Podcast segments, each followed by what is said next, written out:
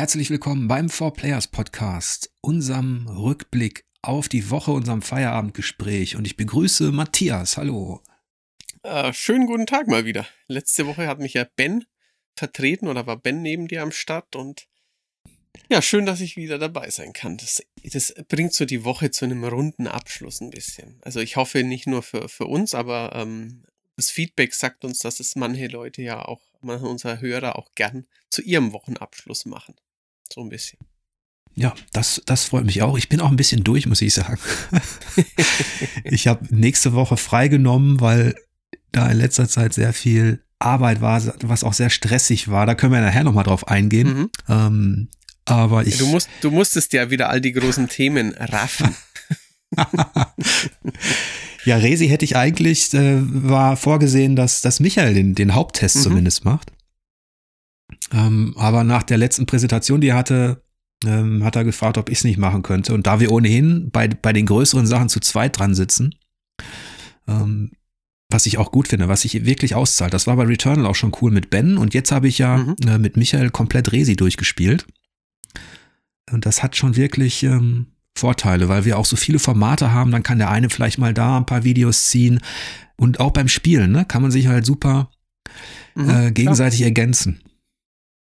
Das hilft immer. Also mehrere Meinungen schaden nie. Habt ihr das bei der Maniac eigentlich auch öfter gehabt? Ja, also ähm, wenn es gut lief, bei großen Tests manchmal sogar drei. Also es hängt natürlich auch dann davon ab, wie das Spiel verfügbar ist. Wenn man eh quasi Pech hatte und mit dem Test zu spät war, dann war es schon zwei Wochen raus und dann konnten es auch wirklich mehrere Leute quasi spielen und man musste dann nicht mehr mit diesen ein, zwei Vorab-Codes, die man halt vom Entwickler oder vom Publisher bekam, arbeiten. Ähm, aber ja, bei großen Themen war es häufig so. Also ich würde jetzt mal sagen, pro Heft mindestens, also pro Monat mindestens drei, vier, fünf Tests, wo auch mehr als ein Meinungskasten drin war. Also es war dann auch immer so, dass im Printbereich eben, also nicht nur, dass man halt sich vorher abgestimmt hat, sondern dass tatsächlich dann auch, wie bei uns ja auch manchmal eine zweite Meinung drunter steht, es war dort noch deutlich regelmäßiger. Also da war eigentlich bei jedem größeren Test, wenn es nicht gerade ein freier Autor gemacht hat, der in Buxtehude arbeitet, war eigentlich möglichst schon noch ein zweiter Meinungskasten von jemand, der es dann zumindest ein Drittel gespielt hat oder sowas, ja. Interessant, dass du Buxtehude sagst als Bayer. ja, ich, damals war Buxtehude ewig weit weg. Jetzt wohne ich ja quasi ich ziemlich in sagen, der Nähe. so weit weg bist du nicht. Ich hätte ja auch gern mit dir Resi gespielt, aber das ist ja nicht so deine Serie, ne? Nee, also ähm, die alten, da kannst du mich komplett vergessen. Also die habe ich nie gespielt, mochte ich auch nie. Wie haben wir ja schon mal gesagt, Panzersteuerung hier, Perspektive da. Und ich war eigentlich auch immer zumindest bis Dead Space eher ein schissiger Spieler, so dass ich da mich auch nie irgendwie besonders gern rangewagt hätte. Also ich habe Resi 4 und Resi 5 durchgespielt. Ähm, Resi 6 wollte ich noch spielen, aber das war mir dann zu quatschig. Und ähm, den, den Simner habe ich dann wieder ausgelassen, weil mir schon beim E3-Spiel unter dem PSVR-Helm schlecht wurde. Einfach wegen der, wegen dieser, ja, doch sehr, sehr guten Immersion. Und auch weil ich, ja, weil es mir fast ein bisschen zu, zu düster war, um mich da wohlzufühlen. Und ähm, ich glaube auch, weil weil es Ego ist. Also ich schleich ungern in mhm. Ego-Perspektive, muss ich sagen. Ich finde Schleichspiele immer besser, wenn sie eine Third-Person-Sicht haben. Und das war dann der ausschlaggebende Grund, dass ich mir dachte, ah, das ist mir zu anstrengend. Ja, das sehe ich bei ich mag die Schultersicht auch lieber, aber interessante mhm. Sachen hast du da angesprochen. Zum einen die Geschichte, dass dir Resident Evil 7 zu schon zu krass war, sage ich mal, in VR, zu gruselig, zu unheimlich. Mhm. Ähm, das sagten ja auch die Entwickler, die haben das Feedback bekommen, dass Resident Evil 7 für einige einfach zu unheimlich schrecklich war Mhm. Deswegen wollte man jetzt für das, ähm, für Village wieder in einen anderen Bereich, wo man mehr Kontrolle hat und so weiter, wo man sich mehr wehren kann, wo man auch nicht ständig unter, unter diesem Strom der Angst steht. Mhm. Das haben sie tatsächlich hinbekommen. Die Angst und Angst und Schrecken gehen da komplett flöten. Ähm, das, das Coole ist halt, dass der, wenn man das zu zweit spielt, dass der Michael halt, ähm, obwohl wir auch nicht ganz kongruente Spielertypen sind, Micha und ich. Nee. Ähm, dass, äh, dass wir beide die Serie halt von Anfang an gezockt haben. Mhm. Also die, die Resi-Serie. Ähm, dass wir ähnliche Dinge damit verbinden, dass wir und dass wir dann aber schon mit etwas unterschiedlichen Perspektiven an dieses Spiel herangegangen sind, aber dann mit derselben Einschätzung rausgegangen sind. Das war schon eine interessante Erfahrung, die wir dann auch im zweiten Fazit von Michael dann mhm. ähm, ähm, ausdrücken.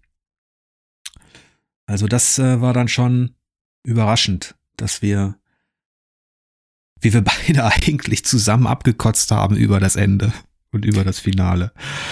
Also, ähm, also ich, ich muss sagen, ich habe ja das Testvideo angeschaut. Ähm, ich habe schon Lust. Ich mag ja Grafik gerne. Also ich mag schon gerne Triple A, wie man so schön sagt oder so blöde sagt. Ähm, es schaut schon echt gut aus. Also ich, ich, von dem her hätte ich jetzt schon ein bisschen Lust. Allerdings dieser, ähm, ja, dieser Typ da, dieser Ordinäre, den du so gar nicht leiden konntest und ähm, Du meinst den Duke, den Händler? Ja, ja, genau, richtig, ja.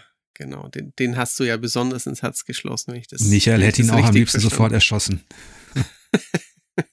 Übrigens, meine, ähm, ich habe es ja auch zu Hause gespielt mit meiner Frau, weil wir haben einige Resis gespielt und mhm da war ein ähnliches Feedback. Also zum einen, was den Händler betrifft, weil der, der ist ja nicht nur ein Fettwanz, der hat ja auch Blähung. Mhm. Und du hörst die wirklich durch die Wand dieses Safe Rooms. Ähm, und dann ächzt und stöhnt er dabei noch so. Und wo ich mir denke, sowas könnte vielleicht in der Überzeichnung irgendwo lustig sein, ist es das da gar nicht. Und meine Frau sagte tatsächlich auch, ich hatte noch im Ohr, dass Michael sagt, er wird ihn am liebsten erschießen. Und ich dachte, er, mhm. Michael übertreibt. Als ich den Händler noch nicht kannte. Mhm. Aber dann hatte, wie gesagt, äh, wir spielen das und meine Frau sagte auch, kannst du mal ausprobieren, ob man den abschießen kann? Ich so, nee, das mache ich jetzt nicht. Ich brauche ja noch Waffen von dem und so. Ja, mhm. der ist eklig, aber ich baller den jetzt nicht ab. Doch, mach das mal. Einfach mal ausprobieren. und ähm, dann ist das so, du kannst ihn zwar anvisieren, aber in den Safe Rooms kannst du nicht schießen. Okay. Uh Deswegen hat, ähm, hat, dieser, äh, hat dieser ekelhafte Typ halt äh, mich das ganze Spiel über leider begleiten müssen. Ähm, ja, aber das ist, wie gesagt, das ist etwas, wo ich zunächst dachte, Micha übertreibt. Mein Gott, er kann ihn nicht leiden, aber ich mochte ja zum Beispiel auch diesen, diesen Händler Ex Machina, den es schon in Resi 4 gab mit dem Mantel. Mhm. Ähm, ja, ja. What are you buying? What are you selling? Oh, und leider, leider, was du gerade sagst, genau das zitiert der fette Händler auch in. Village. Genau den Spruch. Also Capcom sagte da, das ist eigentlich ist es eine nette Sache, dass der genau den Spruch bringt. Mhm. Aber der ist einfach so uncool. ja, ich, ich, ich, ich bin doch ein bisschen gespannt. Vielleicht schaue ich es mir doch an und wir sprechen mal in ein paar Wochen darüber. also die Kulisse, was, was du sagtest, die ist wirklich beeindruckend, was das Interieur angeht. Äh, das Schloss ist wirklich unheimlich stimmungsvoll illustriert einfach. Mhm. Das sieht klasse aus, hört sich super an, auch das Dorf. Ähm, das ist ja so ein bisschen labyrinthisch angelegt, aber selbst wenn du in kleine, in diese kleinen versifften teilweise Räume reingehst, ähm, oder eben auch in die, in die Privaträume, siehst du sehr viele Sachen. Also ich habe selten so auch vollgestopfte Räume gesehen, wo wirklich mehr drin ist als klassisch Bett, Schrank, Bild. Mhm. Mhm. Also das hat mich schon schon verblüfft und deswegen ist, glaube ich, auch der Ärger, den Michael und ich so ein bisschen hatten dann am Ende, darin begründet, dass man ja, ich glaube, das ist immer das, was mich am meisten oder wo der Ärger ein bisschen größer ist, dieses verschenkte Potenzial. Mhm. Ich weiß nicht, ob du dich an ein Spiel erinnerst, wo es, wo es dir ähnlich ging. Ähm, ähm, auf, auf, ja, vielfach. Also, ähm, im, ich fand es im letzten äh, Gears DLC zum Beispiel, so von Gears 5, das spielt sich toll und ähm, war auch ähm, grafisch wieder gut, aber ähm, also es spielt sich in der Mechanik toll, aber mir hat einfach das Leveldesign gar nicht gefallen und darüber hinaus fand ich auch ein bisschen ähnlich, vielleicht jetzt zu Resi, die, die Charaktere einfach so blöde und unangenehm, dass ich, ähm, ja, dass, dass, dass es mir es auch ein bisschen verleidet hat, muss ich sagen, ja. Ja. Aber sowas gibt's natürlich eben, dass man auch bei manchen Spielen denkt, ah, die wären aber technisch schon richtig gut oder da haben sie sich bei der und der Sache wirklich viel Mühe gegeben, aber gleichzeitig fallen dir halt andere, andere Sachen so schwer ins Gewicht, dass du es dann deswegen nicht, nicht genießen kannst oder dass du eben noch mehr merkst, ah, da wäre noch viel mehr drin gewesen. Wie hieß denn dieses letzte ähm, Call of Cthulhu-mäßige Spiel so ein bisschen ähm, in dieser Wasserstadt? The Sinking City oder? Ja, genau, The Sinking City meinte ich. Das hat, hat meine Freundin durchgespielt und ähm, ich fand es schon interessant, aber da dachte ich mir auch an vielen Ecken, ah, wenn man da ein bisschen mehr Budget gehabt hätte und ein bisschen mehr Politur, dann hätte das, hätte das doch deutlich besser werden können.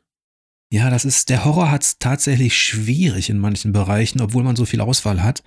Ähm, mhm.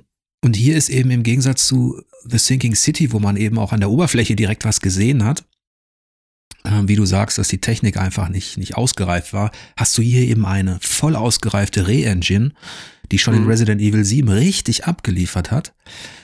Ähm, dann sogar, dann knüpfen sie sogar an richtig gute Sachen an den Terror aus Resident Evil 4, dann haben sie so eine Stelle, die ist ein bisschen wie PT Silent Hills im Puppenhaus. Mhm. Und an der Stelle, Michael und ich, wenn wir gesprochen haben, da war das Ding auf gutem bis teilweise sehr gutem Niveau, sogar. Mhm. Aber dann diese Rutsche, ähm, das könnt ihr, könnt ihr auch alles nachlesen. Wir haben den Test veröffentlicht, ich habe einen Videoepilog dazu verfasst. Ähm, es hängt mir noch ein bisschen nach, dass das Spiel so, so schlecht wurde dann. Ähm, aber wir müssen ja hier auch nicht nur über schlechte Spiele reden. Nein, natürlich nicht. Zumal man ja auch sagen muss, das Village, und das ist ja auch immer etwas, was ein bisschen untergeht, dem haben wir 68 gegeben. Das ist bei uns genau. solide, befriedigend. Und das steht auf unserer Wertungsgrafik, wir finden dich okay. Und Richtig, unterm Strich also, ist es auch so. Ja, ähm, bei anderen Spielen, wo man mit sehr niedrigen Erwartungen rangeht, und es hat im Test dann vielleicht, vielleicht ist die 7 auch manchmal noch sowas, ähm, ja, psychologisches, dass man denkt, ah, das hat 71, das, das hört sich ja ganz nett an, das spiele ich mal, aber ähm, auch Spiele mit einer 65 oder mit einer 68 können reizvolle Aspekte haben.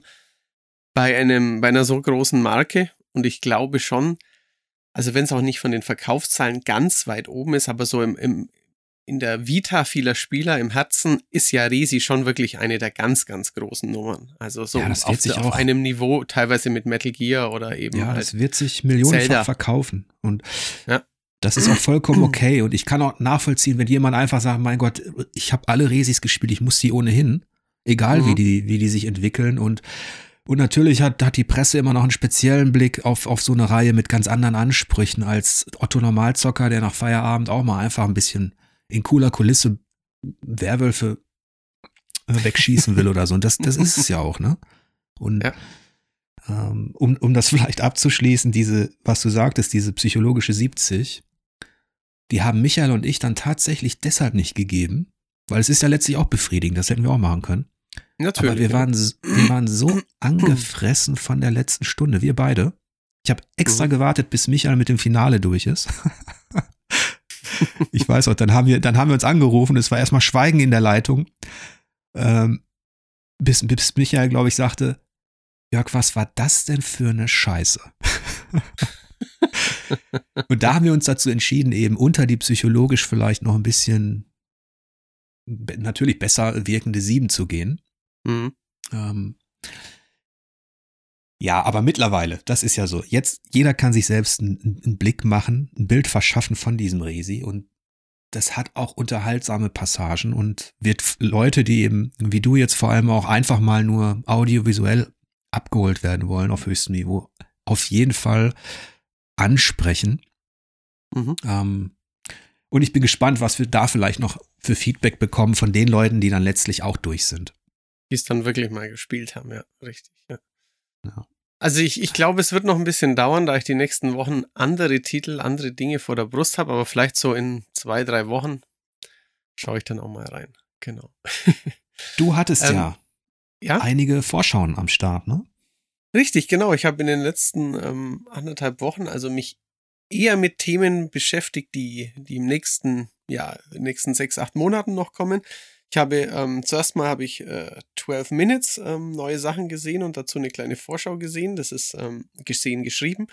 Ähm, ein Indie-Spiel, so ein bisschen ein Kammerspiel, wo es in einer Art Zeitschleife darum geht, dass man ein 12-Minuten-Abschnitt, daher der Name des Spiels, immer wieder erlebt. Ähm, man ist in der Wohnung, kommt eigentlich, also man kommt nach Hause, will seinen Feierabend mit seiner Frau verbringen und plötzlich kommt ein Cop ähm, in, in die Tür und ähm, also er kommt ins Zimmer und beschuldigt ähm, die Frau eines Mordes und ähm, fesselt die Leute, wirft sie zu Boden und ähm, in den bisherig gezeigten Szenen ist dann meistens einer der, der Figuren irgendwie ums Leben gekommen, weil die Situation eskaliert ist und dann beginnt die Schleife von vorn und äh, die Hauptfigur, also der Mann, der ist sich dieser Sache bewusst, also der lernt von Mal zu Mal dazu und ähm, dann spielt man offensichtlich diese zwölf Minuten oder wenn man vorher stirbt, weniger immer wieder und kann so langsam sich vorarbeiten und ähm, ja, vielleicht dann die Frau leichter davon überzeugen, dass hier diese, diese Sache abgeht, dass sie sich dann vielleicht versteckt oder dass, dass die beiden irgendwas unternehmen, dass sie was planen, dass sie sich darauf vorbereiten. Gleichzeitig ist dann auch dieser Zweifel wohl gesät. Ist da vielleicht was dran? Also warum kommt der äh, Polizist?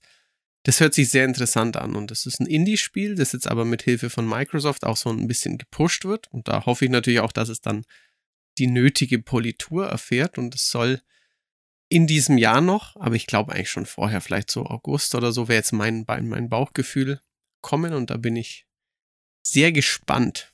Genau. Ja, da hat mich deine Vorschau auch richtig neugierig gemacht. Ähm, ich mag solche Ansätze, die mhm. sich konzentrieren auf eine Szene. Meist ist ja so, dass wir oder dass die, die großen Abenteuer, die großen Welten ähm, das ganze Drama und so weiter, dass, dass also moderne Spiele eigentlich eher den Vorhang öffnen für, für was richtig, richtig Fettes. Mhm. Ja, ja, genau. Aber ähm, dabei vergessen halt einige, auch wenn du dann in diesen Welten bist, vermisse ich eben manchmal auch genau das, dass man dass man sich auch mal auf eine Szene konzentriert oder vielleicht nur auf einen Raum konzentriert und ähm, da ist natürlich schön, wenn wenn, wenn sich Spiele da so, so, so fokussieren, weil da natürlich auch viel drin steckt an experimentellen Möglichkeiten. Da habe ich auch Bock drauf. Genau, richtig.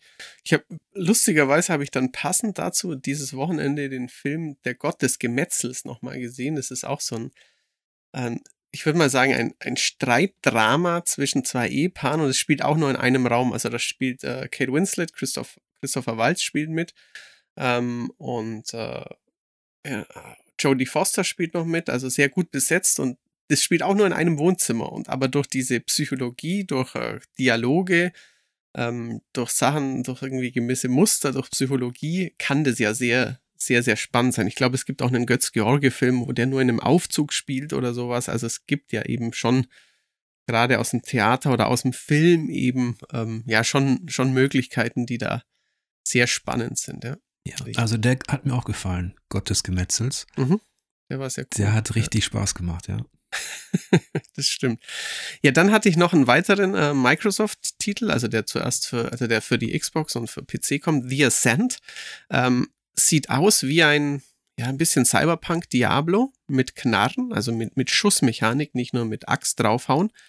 Ähm, und ist von einem schwedischen Indie-Studio, dessen erstes Projekt ist es und es sieht halt verdammt gut aus. Also ich kann jetzt noch nicht sagen, ob das auch ein wirklich, ja, ob man nach 20 Stunden immer noch Spaß hat oder ob die Ballereien dann langweilig sind oder ob das Upgrade-System öde ist, aber es sieht für so ein Erstlingswerk einfach unglaublich gut aus. Also hätte ich jetzt gesagt, vom Produktions- Budget irgendwie wirkt auf den ersten Blick so, als ob es eben ein bisschen wie Diablo oder Path of Exile wäre. Es hat wirklich tolle Texturen, tolle Explosionen, die Stadt sieht cool aus. Also das hat mich auch positiv überrascht und also man hat auch gemerkt an den, den Kommentaren zu der Vorschau, dass wohl nicht jeder diesen Titel auf dem Radar hat. Kann ja auch nicht immer jeder sich rund um die Uhr mit Spielen beschäftigen und ähm, das war in dieser, ich weiß noch, da haben wir letztes Jahr drüber gesprochen, in dieser Microsoft Trailer-Show. So, das kommt jetzt für die Xbox One, die allgemein so ein bisschen enttäuschend war, aber da war eben The Ascent auch schon zu sehen und eben eines der Highlights und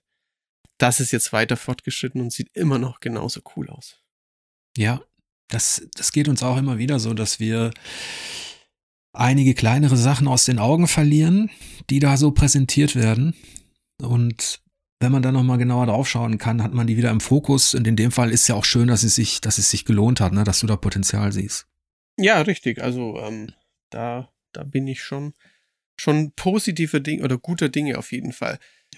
Ansonsten ähm, müssen ja? wir halt aktuell sind ja fast alles wird natürlich online präsentiert. Wir müssen vieles Richtig. auch absagen und wir können vielen, ja, vielen Entwicklern von kleineren Titeln nicht immer den Zeit, die Zeit äh, da geben, um eben aus allem eine Vorschau zu machen. Deswegen an, an dieser Stelle auch nochmal, falls jemand zuhört aus, aus dem Bereich Entwicklung oder Independent, ähm, das ähm, schaffen wir einfach personell nicht, da wirklich ähm, alles zu berücksichtigen.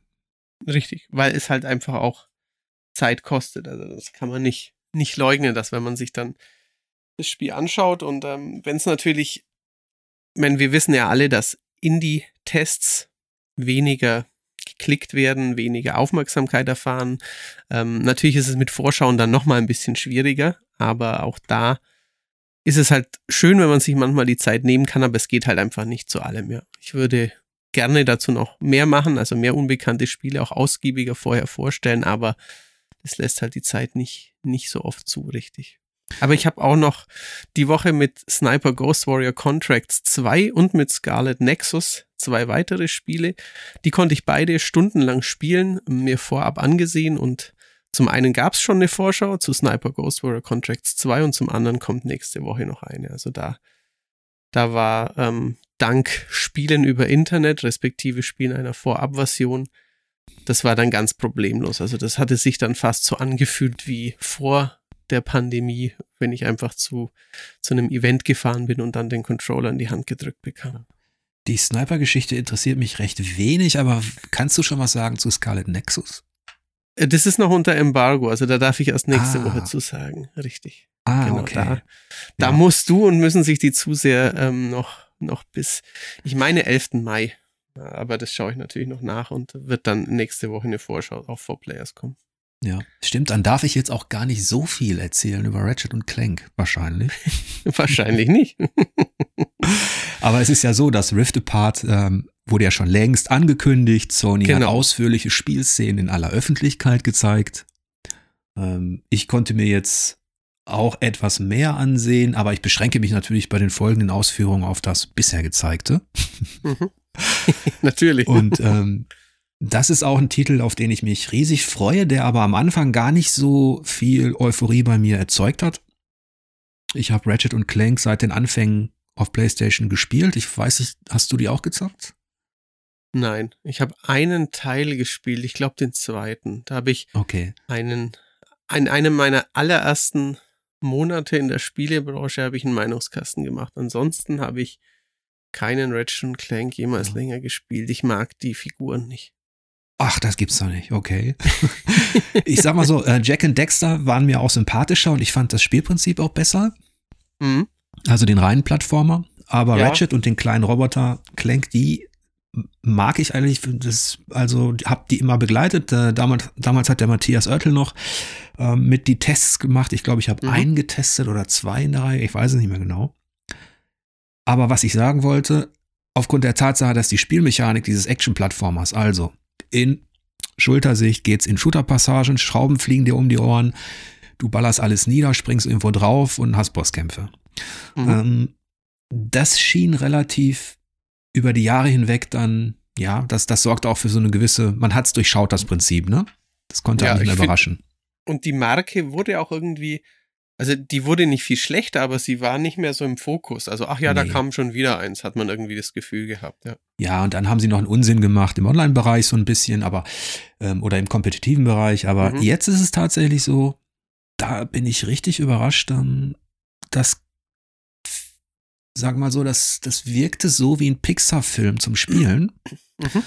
Ähm, die haben das Storytelling, also viel mehr in Storytelling investiert, damit die Charaktere noch ein bisschen ähm, in den Vordergrund rücken, auch Nebencharaktere.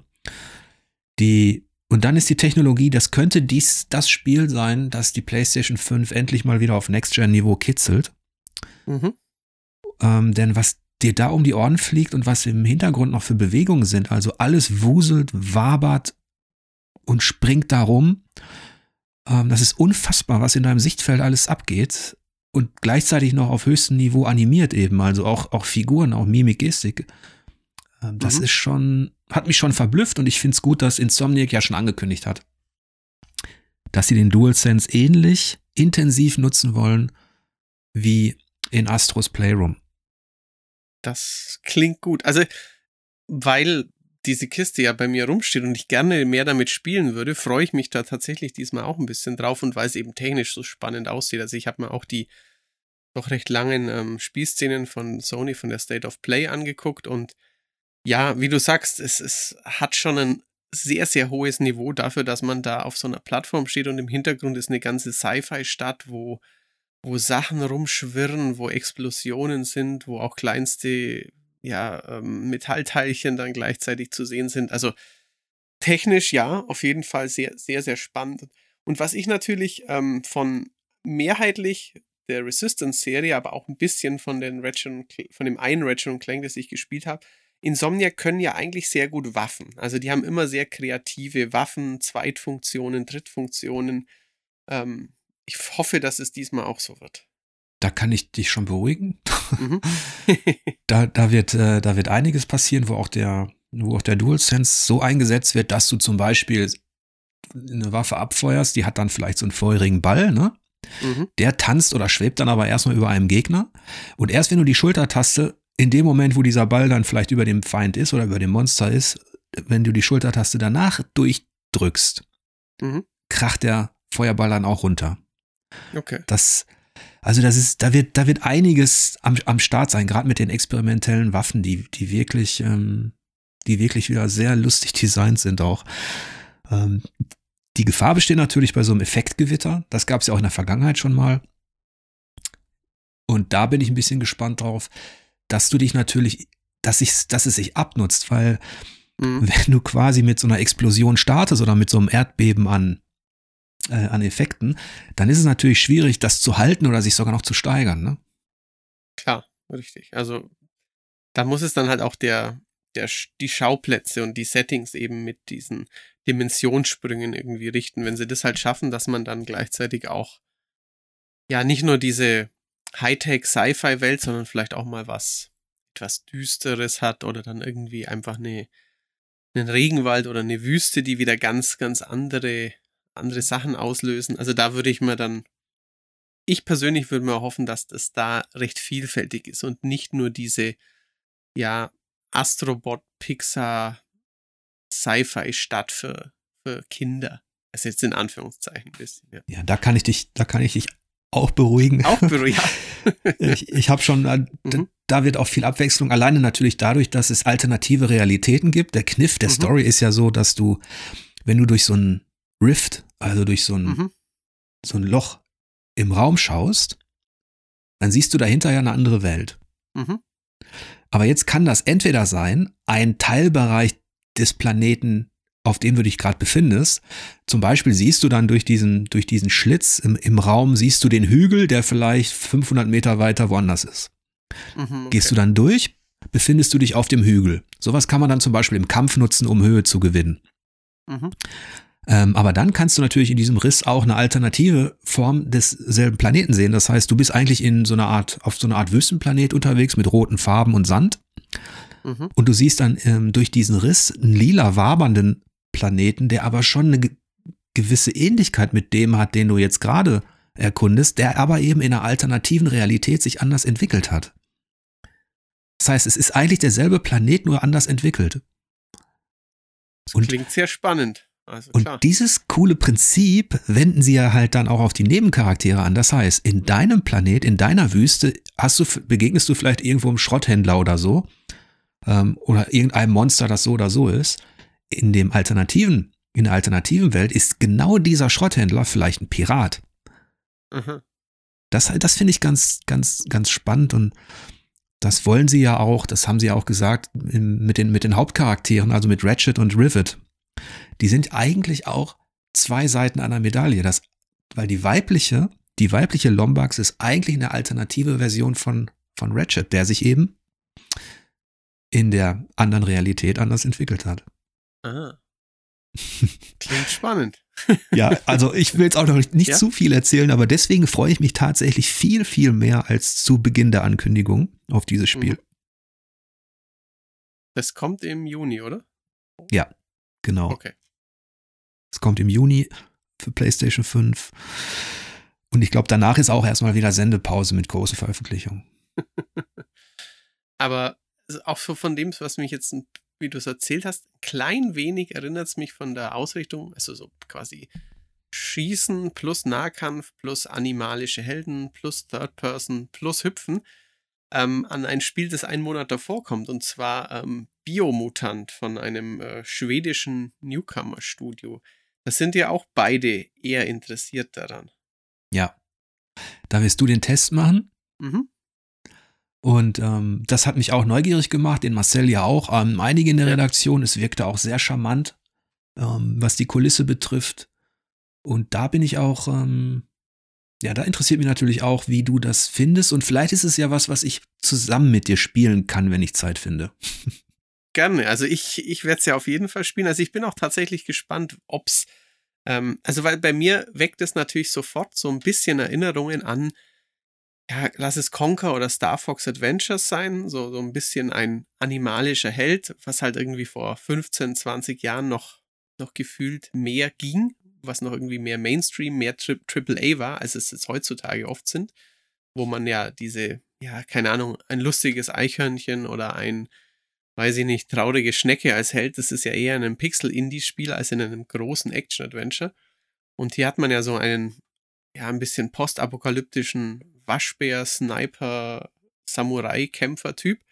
Und ähm, der, ja, da bin ich tatsächlich eben gespannt, wie groß das Spiel wird. Also ob es so in Richtung Breath of the Wild geht, ob es eben mehr ein Ratchet und Clank in die Richtung wird, wie die Kämpfe sich entwickeln und ähm, ja, was eben da jetzt so dahinter steckt, weil das war, war schon, ich glaube, das Studio gibt es seit äh, 2015 und die haben auch ziemlich schnell eben halt mit, mit äh, der Konzeptphase angefangen und seit 2017 ist es angekündigt und dann war es lange still und man hat sich auch gefragt, ja, sah cool aus, aber wird das jetzt was richtig Gescheites von denen, weil die halt auch noch keine anderen Spiele bisher veröffentlicht hatten. Und jetzt ist es dann eben endlich da. Ich kann es jetzt spielen und ähm, werde, sobald es mir erlaubt wird, ähm, darüber berichten. Spätestens kurz vor Release im Test. Und wie gesagt, wenn du natürlich äh, auch spielst, dann wäre es noch besser, weil dann könnte man sich auch regelmäßig darüber austauschen, wie man so vorankommt und wie man es dann findet. Ja, ich werde auf jeden Fall reinschauen. Ähm, vielleicht schon am Wochenende. Mhm. Weil mich das auch ein bisschen neugierig gemacht hat. Ich gehe da jetzt nicht mit allzu großen Erwartungen ran, obwohl ich das sehr charmant finde, was sie da inszenieren wollen. Aber das ist, glaube ich, auch ähm, ganz gut, dass man da vielleicht eher positiv überrascht wird am Ende. Ja, natürlich. Also ich, ich das ist richtig. Ich gehe jetzt auch nicht davon aus, dass die eben mal ein, ein großes Action-Abenteuer auf Zelda-Niveau aus Mut zaubern. Also das wäre ja auch vermessen zu erwarten, dass es, ähm, dass es ja. eine 90 werden muss, ansonsten ist es Kacke. Natürlich nicht. Nee. Ja. Ja, ansonsten gab es ähm, einige, was heißt einige? Bloodborne wurde angekündigt als ja. Miniserie in Zusammenarbeit mhm. mit HBO. Das hat mich zumindest neugierig gemacht, weil ich ja bekanntlich Souls und Bloodborne sehr mag. Und ähm, angeblich steht schon so ein bisschen das Skript, aber sie sind sich noch nicht einig, was die Details betrifft. Fest steht, sie wollen wohl alle Bosse, die du in Bloodborne hattest, ähm, sollen auch in dieser Miniserie eine Rolle spielen. Es soll blutige äh, Kämpfe geben, die inszeniert werden, aber wer der Hauptcharakter ist und so quasi, was er auf dem Weg dorthin erlebt, das ist wohl alles noch, steht alles noch in den Sternen und ich bin ja eigentlich auch eher jetzt nicht so der große Freund von der Verfilmung von Spielen. Wie sieht's da bei dir aus? Ich habe es oft probiert, aber meistens wurde ich halt doch enttäuscht. Also das hat bestimmt zwei Seiten der Medaille. Einerseits ähm, haben die Spielumsetzungen dann entweder keine besonders erfahrenen guten Regisseure, kein immens hohes Budget und gleichzeitig bildet halt einfach oft ein, ein, ein Spiel doch nicht die, die Story-Grundlage, die vielleicht so, ja, so einen großen Film ausmachen würde. Also nicht umsonst würde ich sagen, werkeln sie an einem Uncharted schon so ewig rum, obwohl ja, es doch eigentlich, ich würde jetzt mal sagen, machen einen, machen einen Indiana Jones daraus und jeder ist zufrieden, weil eigentlich orientiert sich ja Uncharted an Indiana Jones. Jetzt müsste man es ja nur andersrum schön hinbiegen, aber so leicht ja, ist es halt scheinbar doch nicht nee, gerade Uncharted finde ich noch, sogar noch schwieriger als ein ähm, Bloodborne. Mhm. Oder sogar ein The Last of Us ist ja auch angekündigt ich, ja. als HBO-Serie. Aber bei Uncharted finde ich das auch so komplett überflüssig, weil wir hatten halt auf der Leinwand Indiana Jones. Ähm, ja. Und ich, ich weiß auch nicht, ob ich da so eine Lust dazu hätte, mir das anzusehen. Ich, das ist ganz komisch. Was nämlich im Spiel funktioniert als filmische Inszenierung, mhm. ist für sich genommen dann, wenn du die Mechanik wegnimmst, also das Klettern, Kämpfen, Erkunden wegnimmst, einfach nicht genug für mich. Also zumindest nicht das auf dem Niveau von Uncharted, was ja im Gegensatz zu The Last of Us auch einfach nicht viel zu erzählen hat.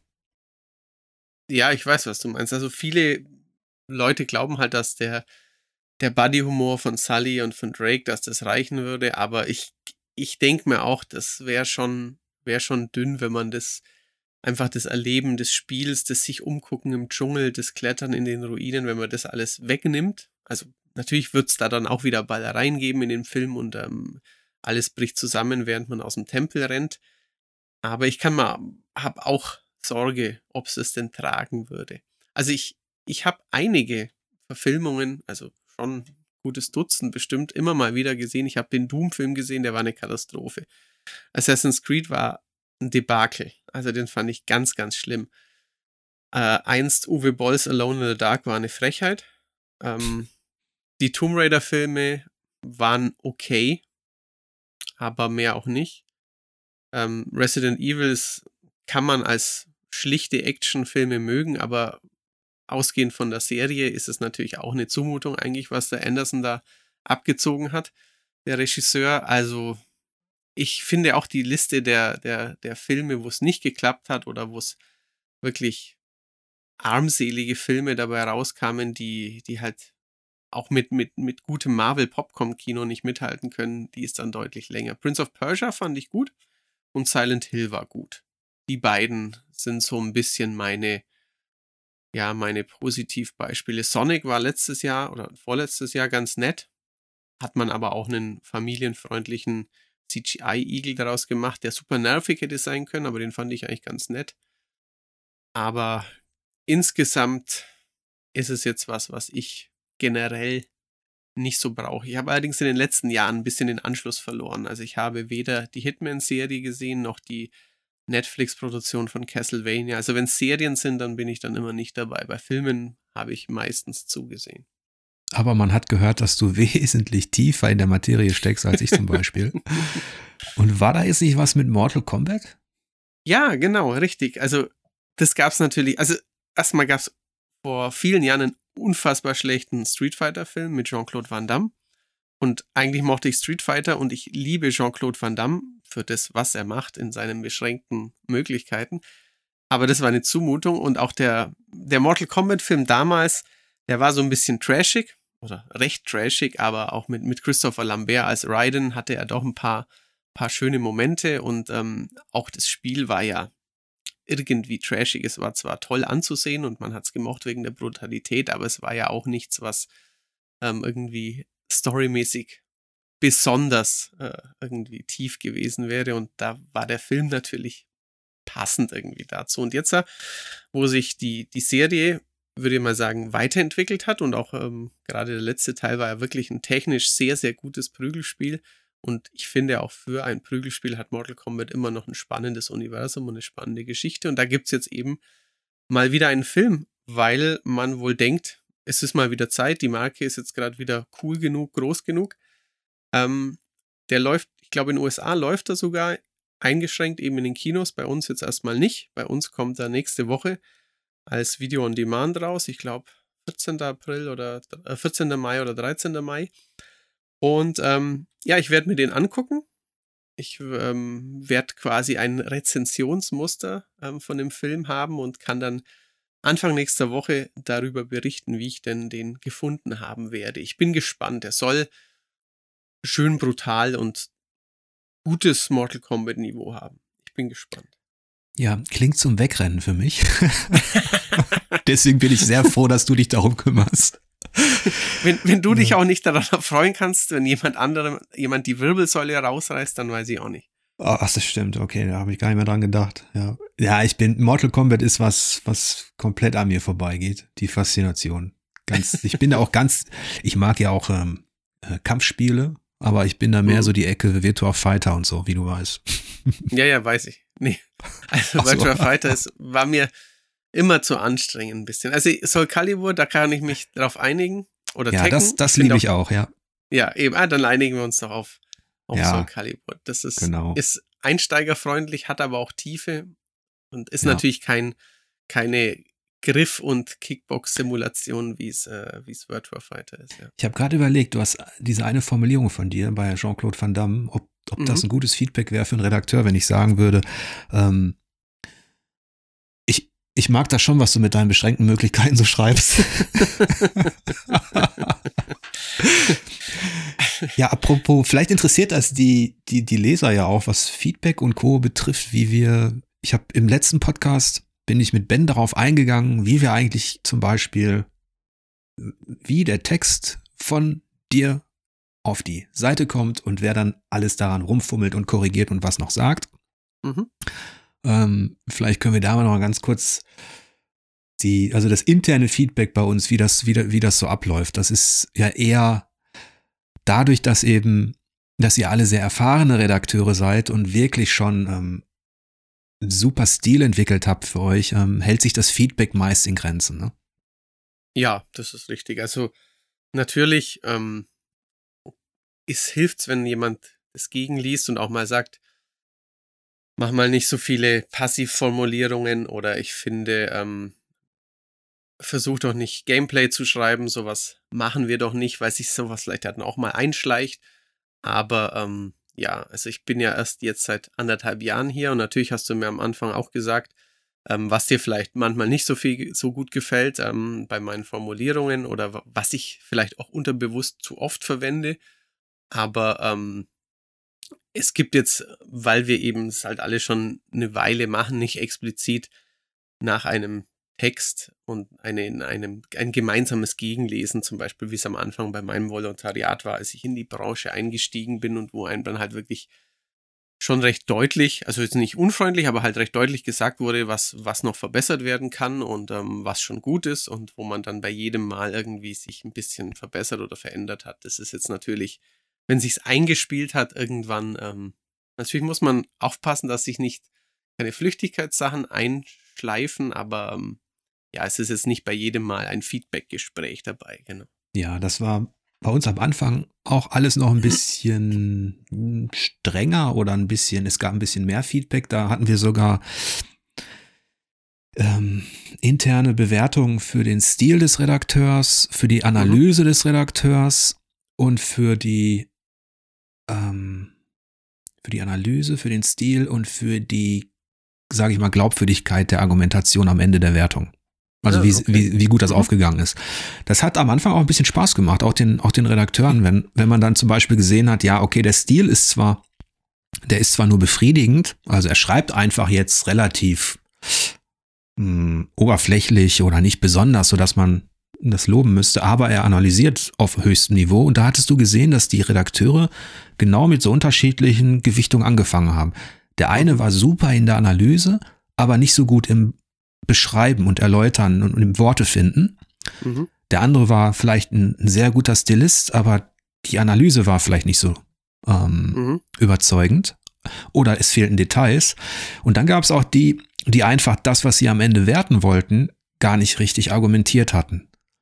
Also das, der, Letz-, der letzte Punkt ist sehr spannend, finde ich, weil ähm, oft ist es ja so, dass der Chefredakteur oder der, der es gegenliest, das Spiel selbst nicht gespielt hat und damit ähm, ja dem, dem Leser da draußen nicht so viel voraus ist. Und ähm, man selber hat das Ding vielleicht 50 Stunden gespielt und verzettelt sich dann irgendwie auch bei der Argumentation. Da kann es natürlich spannend sein, wenn du sagst, ich habe den Text gelesen und den Meinungskasten gelesen, aber ich finde, es passt nicht recht zur Wertung. Oder wie, warum kommst du denn trotzdem zu so einer guten Wertung? Und dann hilft es einem natürlich, weil dann merkt man, dass man, das heißt ja nicht, dass man ein Idiot ist, aber dass man halt irgendwie was nicht optimal gemacht hat auf dem Weg zum finalen Text, ja. Genau, das geht allen so, selbst erfahrenen Redakteuren, das passiert immer wieder mal, weil man bedenken muss, dass jeder Test, du fängst immer wieder von Null an. Du hast zwar deine, deine Routine entwickelt, du, du kannst bestimmte Dinge vielleicht ein bisschen schneller ähm, als jemand, der das von 0 auf 100 machen muss, aber du kommst auch immer wieder in Bereiche, wo du beim Schreiben merkst, wie soll ich das denn jetzt bloß erklären, mhm. dass dieses fucking Resident Evil Village im letzten Drittel von gut auf befriedigend rutscht. aber da versetzt man sich dann das ist auch, ähm, bei einigen Redakteuren mache ich das, muss ich das eben häufiger machen. Das ist einfach, ich bin natürlich dann auch nur ein Leser, wenn ich nicht gespielt habe. Und das ist eigentlich eine gute Voraussetzung. Ja. Wenn man dann natürlich ähm, am Ende des Fazits ähm, verwundert den Kopf schüttelt und denkt, okay, du willst ihm jetzt einen Gold Award geben, aber das klingt irgendwie so kritisch. Mhm. Ähm, und manchmal liegt es dann nur an Feinheiten, die man ändern kann und schon also in der Tonalität und schon rücken gewisse Dinge wieder in ein glänzenderes Licht. Mhm. Ja, ja, das stimmt. Was ich da noch ganz spannend finde, weil du auch sagst, man ist ja dann quasi letztlich nur ein, wie ein Leser, der das Spiel auch nicht kennt. Das haben wir jetzt nicht das Problem, aber im Printbereich ähm, ging es mir da mit Screenshots oft so. Kollegen haben einen Test fertig gemacht und haben Screenshots eingebaut. Man macht es ja am Bildschirm dann, wenn man das Layout kontrolliert ungefähr so groß, wie es später in einem Printheft, in einem DIN A4-Heft sein wird. Und ich war immer sehr kritisch damit zu sagen, ich erkenne nicht, was in dem Bild zu sehen ist. Ich weiß es nicht. Ich finde nicht mal die Spielfigur. Also es ist dann zum Beispiel bei Indie-Tests, die dann eine halbe Seite bekommen, wo ein Screenshot drin ist, der ist zwei Spalten groß, also wahrscheinlich so, ja, acht, neun Zentimeter. Und wenn wenn das ein Pixelspiel ist, eine Art Mega Man, dann erkenne ich sofort, dann ist es überhaupt kein Problem. Aber wenn das quasi ein modernes 3D-Spiel ist oder es ist irgend, irgendwas, ja, keine Ahnung, irgendwas mit Strategie, irgendwas mit äh, Tower Defense, ich, ich erkenne mitunter gar nichts. Und ähm, das fand ich immer recht, recht kritisch und ähm, hat auch teilweise zu, zu Auseinandersetzungen geführt, weil derjenige dann sagt, ja, aber ich, er weiß ja, was da passiert quasi, aber ich sage, aber ich gehe als Leser dorthin und wenn der Leser, wenn ich quasi ein Leser bin und schaue mir da bei zehn Tests die Screenshots an und ich bei jedem zweiten, dritten bin ich mir gar nicht mal sicher, was da zu sehen ist, dann kann ich die Bilder auch weglassen, was natürlich äh, fatal dann wäre. Also das Problem haben wir ja zum Glück nicht, weil man kann ja auf jedes Bild draufklicken und dann hat man es ungefähr so groß wie sein Monitor und dann erkennt man es hoffentlich. Aber das finde ich war im, im Printbereich immer noch so eine Besonderheit, dass man ein bisschen eben aus seinem, ja, den, den Blick von außen äh, irgendwie wahren kann und aus seiner Suppe mal rausschaut. Ja, du hattest, ihr hatte natürlich in dieser alten Druckwelt nur die eine Chance, ne? In, für ein Spiel eine visuelle, einen visuellen Reiz genau. zu setzen. Ja. Und ähm, klar muss man dann, muss, muss man dann viel genauer hinschauen als bei uns, wo, wo wir seit Ankündigung eines Spiels dann eben wahrscheinlich schon drei, vier, fünf Galerien haben oder so. Und Trailer natürlich, weil selbst und, wenn ich es gerade nicht, wenn ich auch mal was nicht check oder ich, ich, ich lese ja. einen Test bei uns und finde das und das und das interessant und dann denke ich mir, aber wie, wie, wie sieht es denn eigentlich aus? Ein Klick später habe ich den Release-Trailer, der auch auf unserer Seite ist. Wenn ich schon nicht zu YouTube gehe und mir woanders suche, dann kann man den auch immer bei uns finden eigentlich den Ankündigungstrailer, den Release-Trailer oder irgendwie Gameplay-Szenen und dann, dann ist es ja ähm, gelöst, das Problem, dieses Visualisieren, ähm, weil die Optik natürlich auch einfach, also ich bin dann ein sehr optischer Mensch.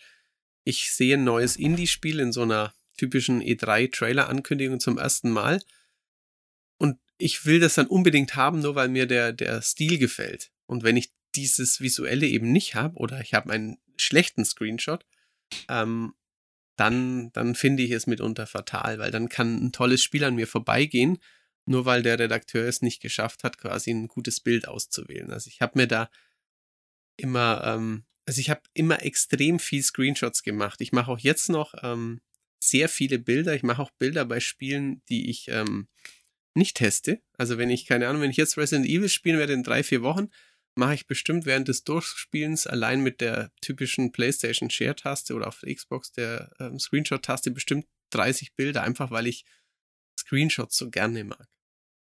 Okay, da haben wir doch einen kleinen Fetisch von Matthias ja. heute, heute auspacken können. Das ist auch eine schöne Sache.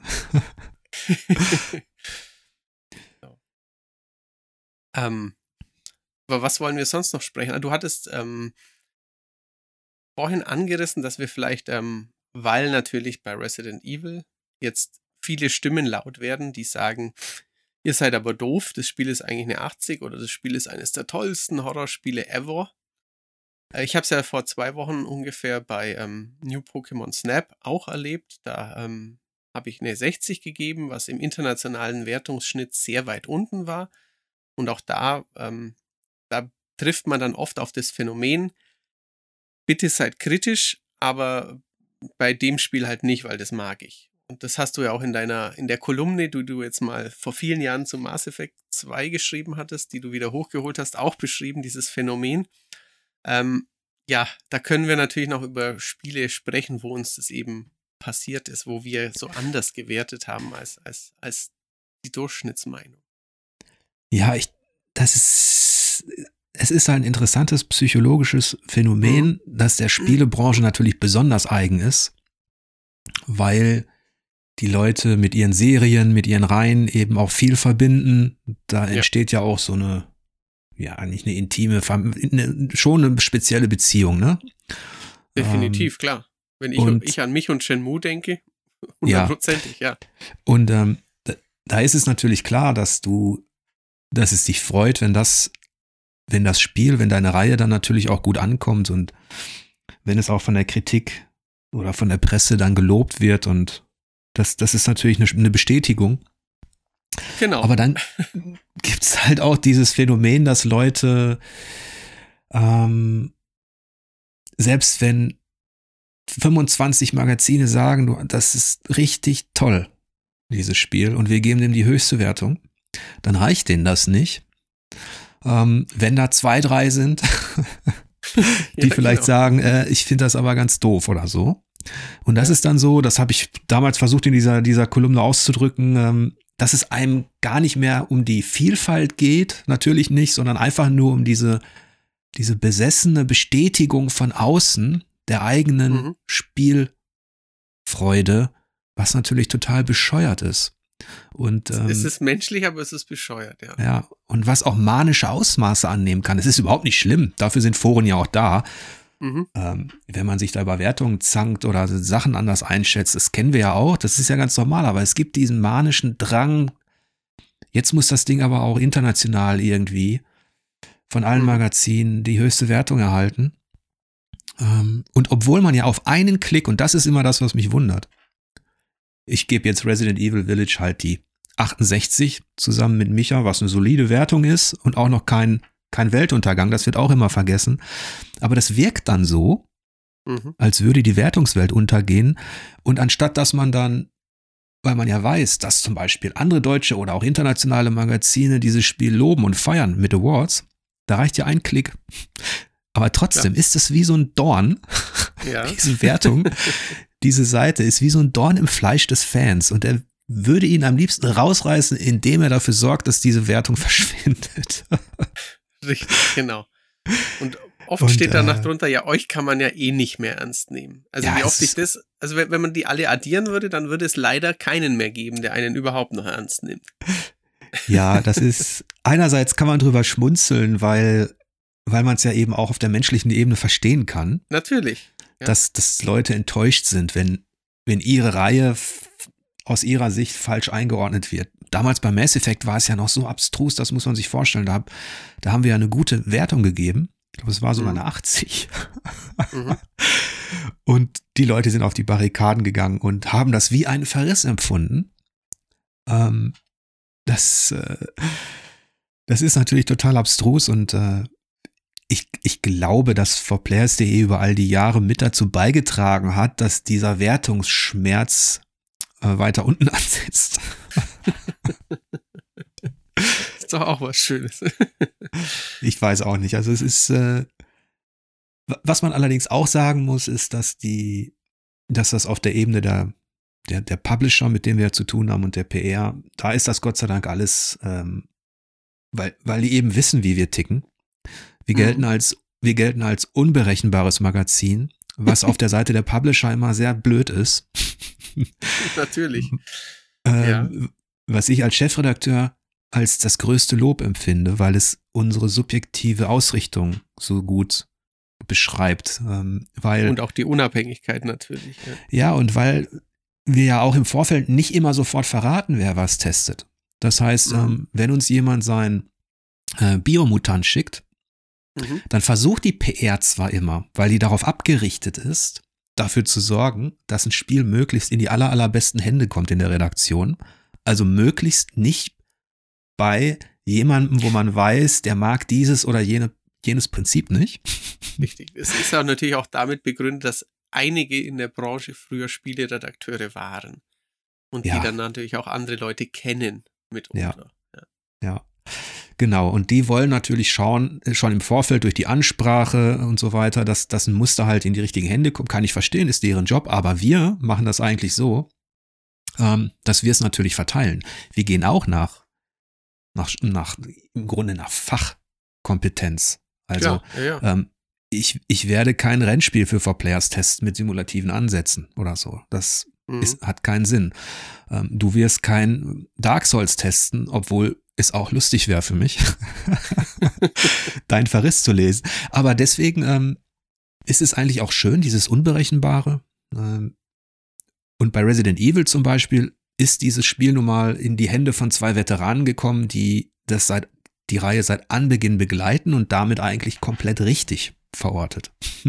Ja, wür- würde ich auch sagen. Also ihr seid ja, ihr habt nicht beide alle Resident Evils gespielt, weil ihr die Serie nicht ausstehen könnt. Also natürlich verbindet ihr was damit. Michael mag generell, es spielt sehr viele Horrorspiele. Ähm, du hast alle Resident Evils gespielt. Also natürlich, ähm, das, das, da ist man natürlich auch manchmal versucht, ähm, eben als Fan einer Reihe, ähm, dann diese Notausfahrt zu nehmen, quasi, ach so, der mag das halt eh nicht. Ähm, also das kommt wirklich, ähm, kommt eigentlich nicht vor. Also es war bei meinem alten Arbeitgeber so, das ist auch jetzt so, ähm, es macht keinen Sinn, dass ich eine Flugsimulation irgendwie teste oder ein, äh, keine Ahnung, was, ne, das nächste Satisfactory, was bei uns Marcel oder vielleicht noch Eike besprechen. Ähm, weil das für mich vermutlich eine Qual wäre. Ähm, und für jemand anderen wäre dann der nächste Pixelhüpfer, würde sich denken, Alter, das, sowas spiele ich doch heute nicht mehr. Also da, da, Ja.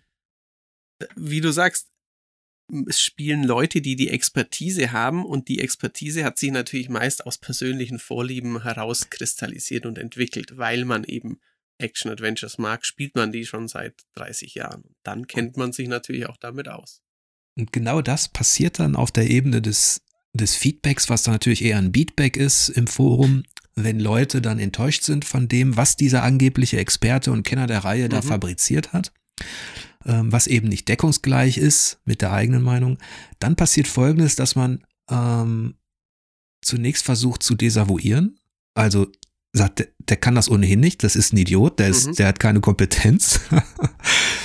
ähm, der, der, der hat schon, schon immer bewiesen, dass er da keine Ahnung davon hat. Ähm, und das ist dann, ich sag mal, bei uns im Forum, da, da kann man, nach all den Jahren ist man das gewöhnt, dass, dass sowas kommt. Da reagiert man auch gar nicht mehr drauf. Ähm, etwas gefährlicher für die ganze Branche und systemisch relevanter war dann tatsächlich, dass Publisher für sowas dann auch Marketingagenturen eingesetzt haben, um gezielt im Forum über Avatare, über irgendwelche User, die eben gar keine sind, sondern hinter denen professionelles System steckt, ähm, versucht haben, bestimmte Wertungen, bestimmte Magazine eben auch zu kritisieren. Weil, Dann wird's natürlich Man- heikel, ja. ja, ähm, ich weiß das aus erster Hand übrigens. Mhm, Ähm, okay. Weil, weil man folgendes, ähm, folgendes beobachten kann. Du schreibst deinen Test zu ähm, Biomutant. Mhm. So.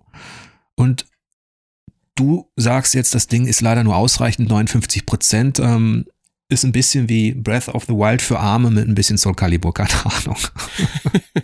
Ja. Also du, Genau so sagst- sieht's aus, ja. Mhm. du sagst, so, es ist ausreichend Leute, die haben es versucht, aber es ist einfach Mist. Jetzt Mhm. ist das so, die einzige Chance, um da noch was zu machen, dass vielleicht doch noch Kaufreize entstehen, ist dann tatsächlich das Feedback der im- Forum auch bei größeren Seiten, nicht nur bei uns. Mhm, Denn viele, klar. die sich, die sich, die sich entscheiden müssen, soll ich es kaufen oder nicht, die lesen vielleicht dein Fazit, aber die Mhm. lesen vor allen Dingen in den letzten Jahren immer mehr Forenbeiträge von Usern, Ja, weil die richtig, mhm. natürlich ähm, ihre eigenen Eindrücke da schildern, als glaubwürdiger gelten oder auch authentischer, mhm. sogar manchmal. Was natürlich tragisch ist für die Spielepresse, wenn dieser, wenn dieses Gefühl entsteht. Aber deswegen lohnt es sich, eine Agentur zu beauftragen, die dann dafür sorgt, dass in bestimmten Foren ein Produkt, ein Spiel, eine Wertung in diese oder jene Richtung gepusht wird durch scheinbar persönliche Erfahrungen. Mhm. Weil, weil die natürlich auch, also das Verhalten ist, finde ich schon nicht schön. Aber sie haben natürlich auch ein bisschen Angst vor, vor frühen Wertungen und was auch, ähm, ich sage jetzt mal, prominente Seiten wiederum auf andere Tester für eine Auswirkung haben. Also ähm, manchmal war es ja so, dass, ähm, also vor allem die englische Edge war eines der wenigen Magazine, die dann wirklich mal einen AAA-Titel zwei Wochen vor allen anderen hatte. Und wenn die eine 10 von 10 gegeben haben, dann konnte man quasi, dann war man schon safe. Dann konnte man, ach ja, dann kann ich auch eine 93 geben und niemand wird sagen, der ist ein dummer Fanboy. Also da vor, vor diesem Phänomen oder andersrum eben. Die Edge hat es verrissen oder in USA, IGN hat ja da schon eine schlechte Wertung gegeben dann, dann, dann haben sie natürlich Angst vor dem Phänomen, dass dann auch der, der Deutsche in seiner Mini-Klitsche dem eine, keine Ahnung, nur eine 62 gibt, obwohl er ja vielleicht, wenn wenn es dieses internationale Widerhall nicht gäbe, sich vielleicht noch, äh, vielleicht hätte er dann Angst, dass er, äh, dass der Publisher ihm auf die Füße tritt. Aber so könnte er immer sagen, es ist international auch schlecht weggekommen. Ich glaube, davor haben sie auch so ein bisschen Bammel. Ja, jedenfalls kann man davon ausgehen, und da war ich auch wirklich überrascht, dass, dass man so weit geht, eine Agentur zu beauftragen, um ja, Meinungsbildung in Foren zu, zu, zu, zu schaffen, um, um Stimmungen zu schaffen.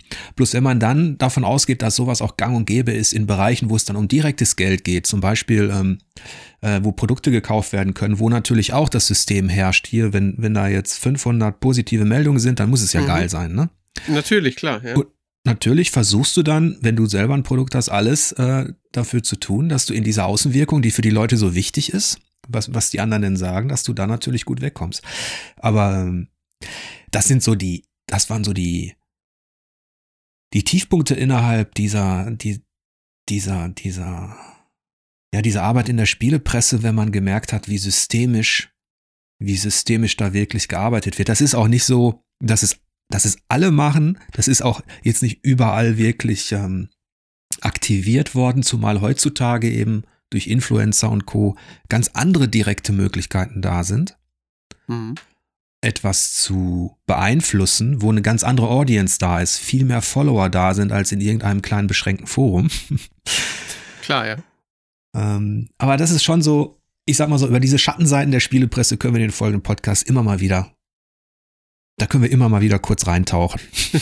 Es ist auf jeden Fall auch von den, von den Fragen. Also wir machen den Podcast ja noch nicht allzu lange. Insofern wird sich das dann vielleicht auch irgendwann ein bisschen ausdifferenzieren. Aber von den bisher gestellten Fragen ist es auf jeden Fall eines der ganz großen Top-Themen quasi. Ähm, Bestechung, hab, haben euch, also Publisher versucht zu bestechen, gab es Konsequenzen von Publisher-Seite oder ähm, seid ihr wirklich integer? Habt ihr nicht schon auch mal quasi so in die Richtung? Also das ist auf jeden Fall ein Thema, das die Leute bewegt.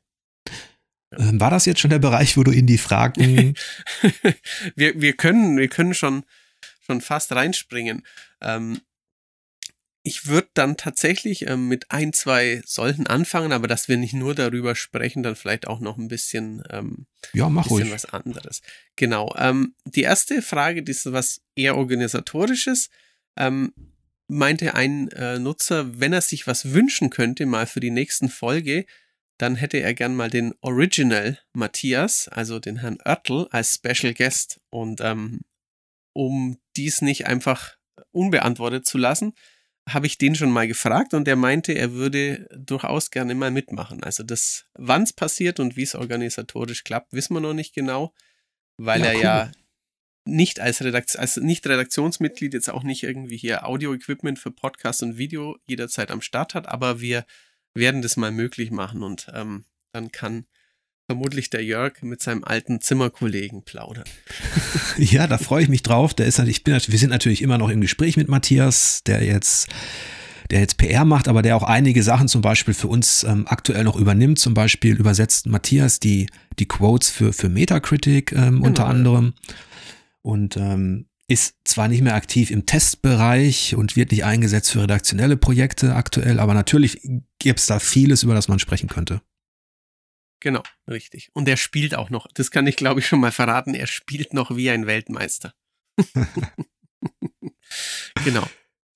Aber dann gehen wir doch mal zu ähm, zwei, zu einem zwei, drei Fragenkomplex vom, vom selben Nutzer über. Ähm, haben euch Publisher versucht, mit Geld für gute Wertungen zu bestechen? Wurden euch im Gegenzug rechtliche Konsequenzen gedroht bei einer niedrigen, bedroht, äh, angedroht bei einer niedrigen Wertung? Und ist man dann eventuell auf einer schwarzen Liste gelandet, dass man keine Einladungen zu Events, keine Review-Codes oder so mehr bekommen hat? Ja, die Fragen kann ich alle beantworten mit Ja. Also, fangen wir mal an. Es war zwar niemand mit einem Geldkoffer da, das ist ja eher so dieses Symbol, was allerdings mhm. deshalb so mächtig ist, weil tatsächlich innerhalb der Spielepresse indirekt Einfluss genommen wurde und wo sich einige auch bereichert haben. Dazu haben wir im kritischen Herbst einiges gesagt und geschrieben. Ähm, uns wurde jetzt nie, gerade seit dem kritischen Herbst nicht, uns wurde jetzt im Vorfeld nie so plump irgendwas angeboten, aber immer durch die Blume, so nach dem Motto, habt ihr nicht gesehen da, was wir da bei, bei, ich sag mal, bei diesem Magazin oder bei jedem investiert haben an Werbung oder so oder an Dingen, könntet ihr auch haben, wenn ihr XYZ macht. So, ne? Mhm. Ähm, das ist dann ähm, mehr oder weniger subtil, wird diese Beeinflussung in dem Stichwort Marketing-Kooperation zusammengefasst, mhm. wo es darum geht, dass, und das war vor allem etwas, was im Printbereich etabliert worden ist, von zwei Verlagen. Mhm. Ähm, da geht es darum, dass man im Vorfeld eine Berichtstrecke plant, zusammen mit einem Magazin, dass man zum Beispiel sagt, du machst dazu jetzt drei, vier Vorschauen, dann noch zwei Videos, dann kommt da der Test, dann macht ihr XYZ, natürlich mit dem Ziel, dass dieses Spiel, und da ging es früher vor allem um so mittelmäßige Spiele, die mehr Aufmerksamkeit brauchten, damit das Interesse steigt, damit die Vorfreude steigt. Und wenn du über ein Jahr lang natürlich so eine Berichtstrecke hast, die vorher lanciert wurde, zusammen mit dem, mit dem Publisher, ja, dann ist das für in einem ja, Verlag mit mehreren Magazinen vielleicht auch noch.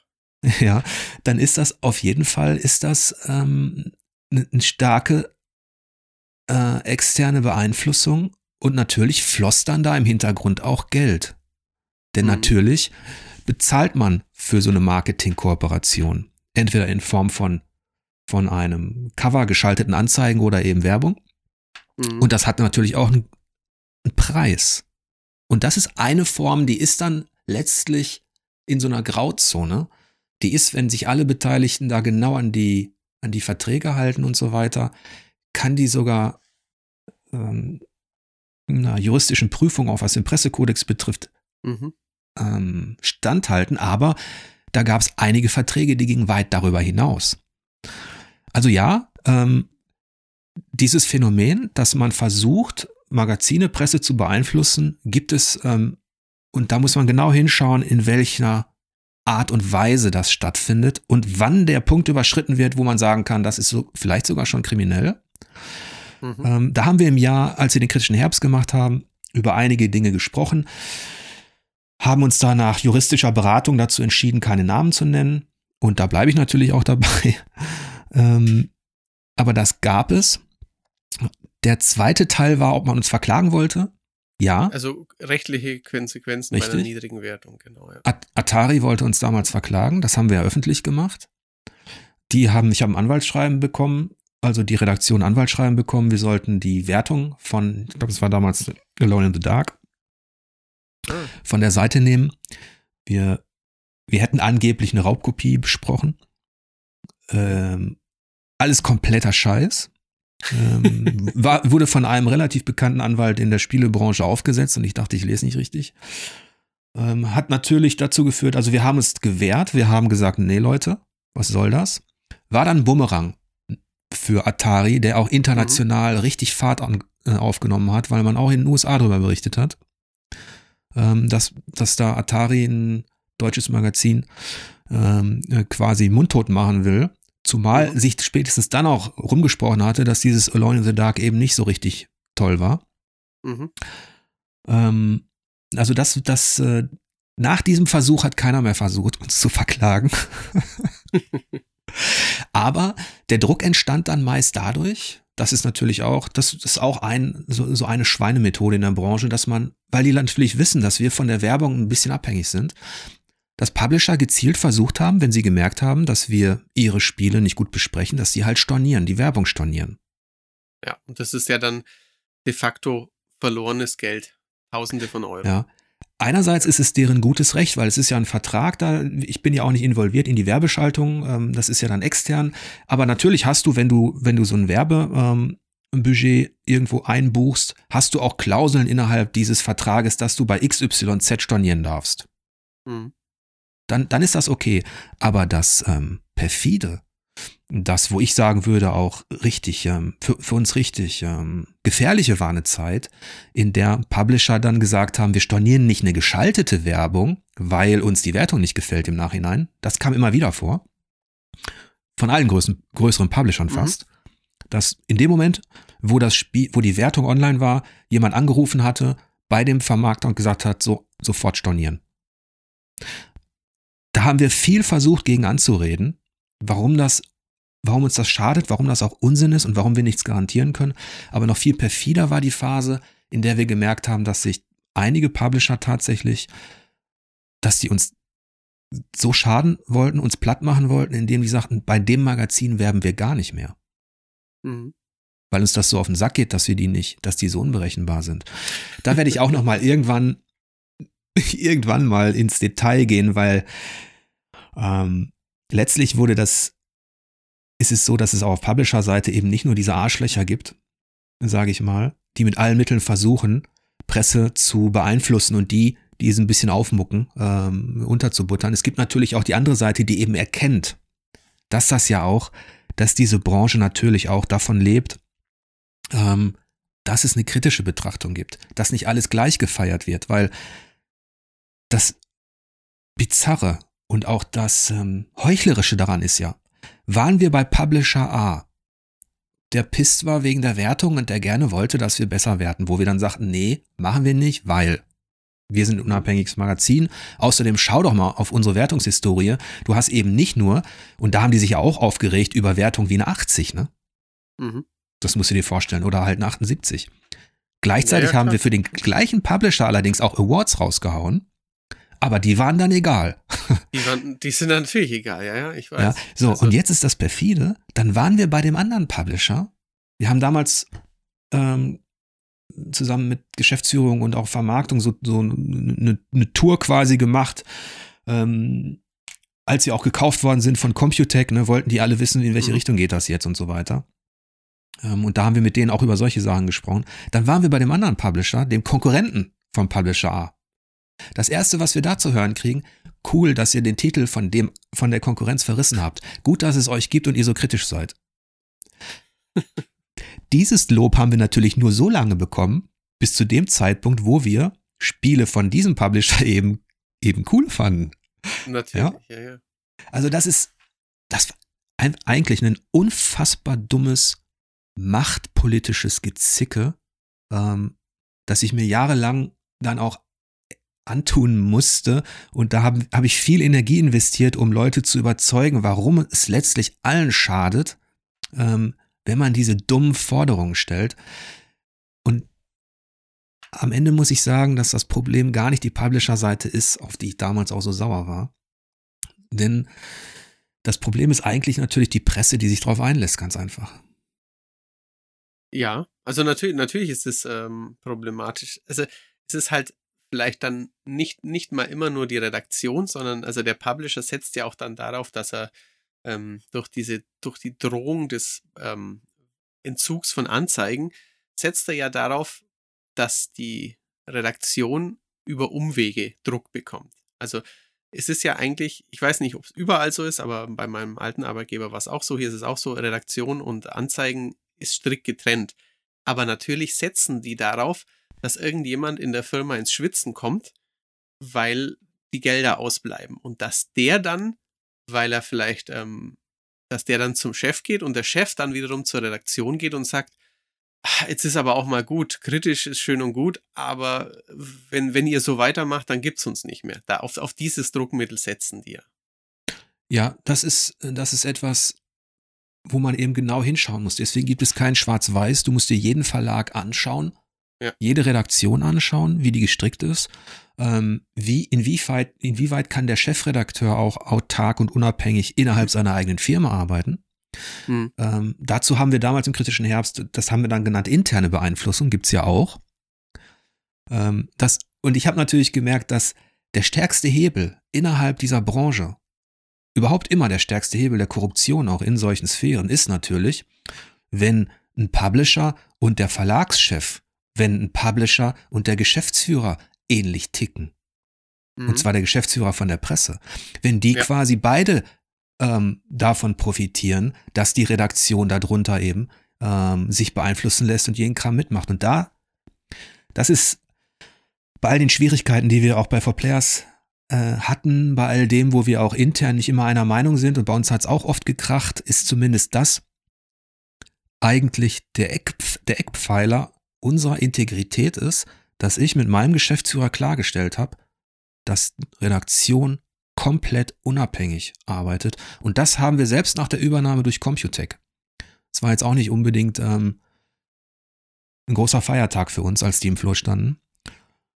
Ähm, weil wir natürlich wussten, wie wir arbeiten und weil wir natürlich auch wussten, dass die ein bisschen anders arbeiten. Und mhm. deswegen war es ganz wichtig, dass wir in dieser Phase, das waren sehr harte Kämpfe, aber wir haben klar gemacht, dieses Four Players wird in der Form, zumindest mit mir als Chefredakteur, kein scheiß Meter abweichen von dieser Arbeitsweise. Und ähm, das war das, was ich zur Voraussetzung dafür gemacht habe, dass ich weiter in dieser Firma auch arbeite.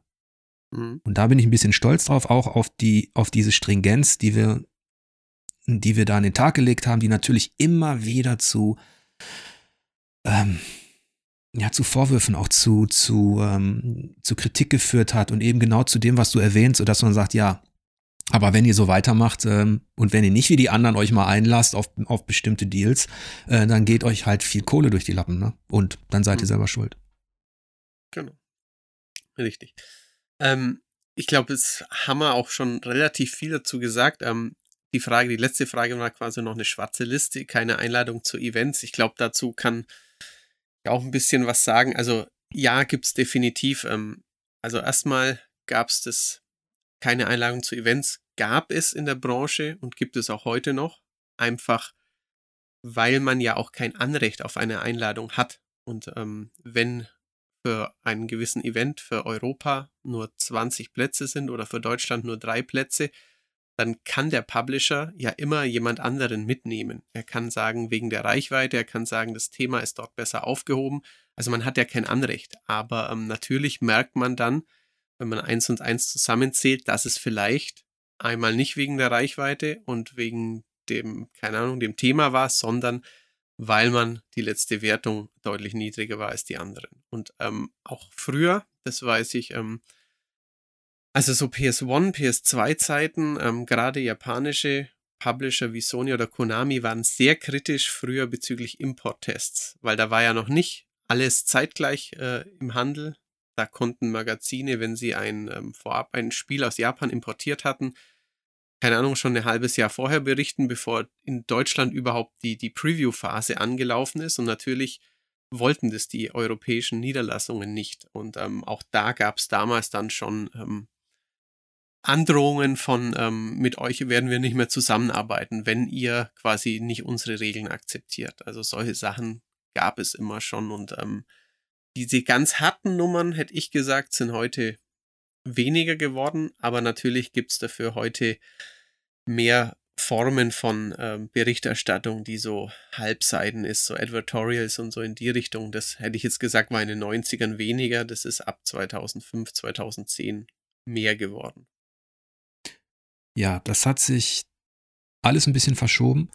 Hm. Diese, diese recht kritischen Schlaglichter, die ich vorhin geworfen habe, die gehören auch in eine bestimmte Zeit. In, dann müsste man genau drauf gucken auf die Perioden. Ähm, das, was aktuell eher manipuliert wird, ist, ähm, ist zum einen eben die Streuung von, von, von Inhalten, der Versuch auch ähm, Inhalte als redaktionelle weitestgehend genau. zu, zu verkaufen oder anzubieten, die aber letztlich ähm, ja eben gekauft sind, die man gebucht hat. Da hat irgendein Hersteller von irgendeiner Hardware oder irgendjemand ein Thema gebucht bei einer Redaktion. Die bekommt dann ähnlich wie eine Produktionsfirma eben Geld dafür, ähm, dass sie das veröffentlicht und das ist das ist leider sehr lukrativ. Dagegen haben wir uns bisher auch gewährt. Es gibt bei uns keine Advertorials, obwohl immer wieder nachgefragt wird. Das ist tatsächlich aktuell so, weil, warum fragen die Leute bei uns nach? Weil die wissen, dass es halt woanders möglich ist, ne? Genau, ja. Ähm, das, lehnen, das lehnen wir ab. Ähm, aber du hast schon, du hast schon recht, dass die in der aktuellen Situation ist das aus vielen Gründen kann man sich Dinge auch auf Publisher-Seite nicht mehr erlauben heutzutage der Beeinflussung, wie anno mhm. dazu mal. Ja. Und äh, das ist natürlich auch gut. Deswegen hat sich diese Zusammenarbeit, zumindest was for Players betrifft und Publisher, da wirklich eher professionalisiert und ähm, so dass man genau weiß, bis hierhin und nicht weiter. Mhm. Genau. Wir sind jetzt bei 1,20. Ich würde sagen, ich ähm, reiß mal noch eine ganz andere Sache an. Ähm, und zwar hat uns Sebastian geschrieben, dass er immer öfter den Eindruck hat, dass Spiele die besseren Geschichtenerzähler seien als Filme und zum Teil sogar als Bücher. Er führt da die Witcher-Romane an, die er ähm, erst gelesen hat, die er schon vor dem ersten Spiel gelesen hat, er aber das Gefühl hatte, dass die Spiele ihm die ähm, Geschichte irgendwie gerettet haben und dass sie sie ähm, besser beendet haben. Wie wir denn darüber denken. Über, also Witcher kann ich persönlich nicht so sagen, aber vielleicht über diese erste These, Spiele als Geschichtenerzähler im Vergleich zum Film oder zum Buch. Ja, da muss ich ganz klar widersprechen. Ähm, weil das Buch für mich extrem weit vorne ist das Buch klingt jetzt doof, das ist ja nur eine Hülle. Ja. Aber weil die, die, die, die Geschichten, die in Romanen erzählt werden, ähm, von einem, von einem begabten Autoren, die sind so weit weg. Die, die, die, die berühren, die beschäftigen mich so viel intensiver als, und jetzt muss man natürlich auch wieder differenzieren, als zumindest 95 Prozent aller Spiele. Die Ausnahme, die Ausnahmen bestätigen die Regel. Ähm, wenn wir jetzt in The Last of Us nehmen, das in, wenn wir über diese Größenordnung sprechen, oder vielleicht auch, wenn man eben nicht nur das Erzählte nimmt, sondern das Erlebte, da sind wir bei mir eben beim Kopfkino auch, das ein bisschen entsteht bei der Souls-Reihe oder sowas. Mhm. Der, das Erlebnis der Spiele, das kann sehr intensiv sein, viel intensiver als das eines Buches. Aber wenn wir über die Geschichte als solche sprechen, ist bei mir das Buch so weit vorne und der Film, der richtig gute Filme haben eben auch noch eine ganz komprimierte Ausdruckskraft durch eben die schauspielerische Leistung, die da ist, ähm, oder ein, ein, gutes Drehbuch, auch die sind für mich immer noch vorne.